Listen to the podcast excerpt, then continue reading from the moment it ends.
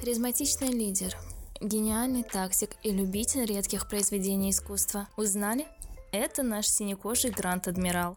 Сегодня, мои хорошие, поговорим про одного из самых гениальных тактиков и стратегов, которые воевали на стороне Империи. Или же не Империи. Для начала хотелось бы заметить, что книга «Траун» Тимоти Зана рассказывает о настоящем Трауне. Что ты имеешь в виду, спросите вы? И я отвечу, что подделка из сериала Star Wars Rebels даже отдаленно не удовлетворяет ожидания тех, кто знает синекожего командира со времен расширенной вселенной. А вот в книге мы можем найти черты сильного, хитрого, рассудительного и практически никогда не ошибающегося тактика, такого, каким и был Траун. Теперь давайте пройдемся по сюжету подробнее, как вы сами и просили. Сюжетная линия Трауна не единственная в книге. На самом деле, повествование можно описать как классический детектив, завернутый в боевую фантастику в декорациях Звездных войн. Каждый тактический ход здесь очередной хитрый прием, раскусить который может только Илай Вента, адъютант Синекожего. Илай Вента является некой связующей нитью между читателем и автором в лице Трауна – Именно он объясняет читателю логику решений Гранд-Адмирала и его мотивации. Некоторые сюжетные повороты, однако, будут понятны читателю и самому, уже после того, как уляжется пыль сражений, а некоторые так и остается в тайне, согласно замыслу Трауна.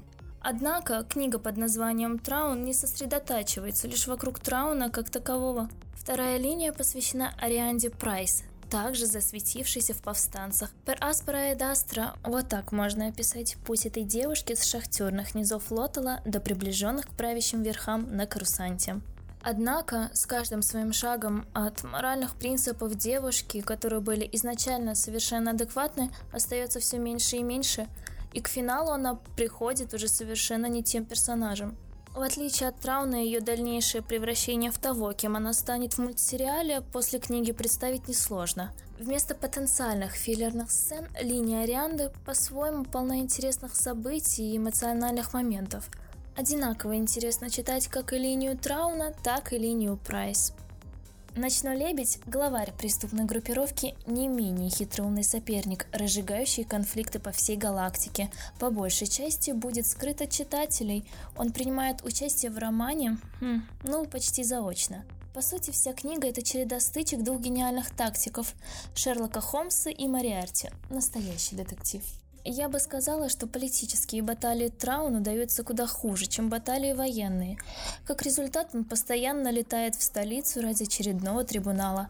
Однако осудить Трауна в силу его военных успехов не удается. К нему на выручку постоянно приходят и честные офицеры в высшем командовании и просто заинтересованные в его карьере лица. Глава трибуналах и разборках в кабинетах не менее интересные моменты в книге. Они позволяют составить лучшее представление о внутреннем устройстве империи. Если кого-то еще удивляет живучесть тиранического режима, на верхушке которого сидят чаще всего лишь бесталантные подхалимы, то книга дает некоторые ответы на эти вопросы. Все-таки флот империи, бывший флот республики, когда-то здесь служило немало офицеров с привычными понятиями о чести. Кто-то из них по-прежнему на службе, кто-то решил остаться ради того, чтобы изменить систему изнутри. Да и среди новых курсантов не так много плохих людей.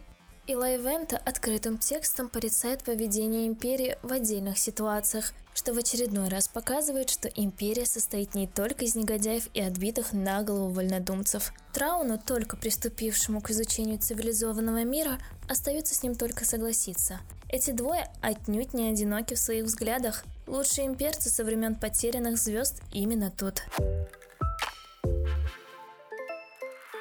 Что ж, мои хорошие, кажется, я и так уже много чего рассказала, а все остальное в книге. Читайте сами, никого не слушайте. Пока-пока.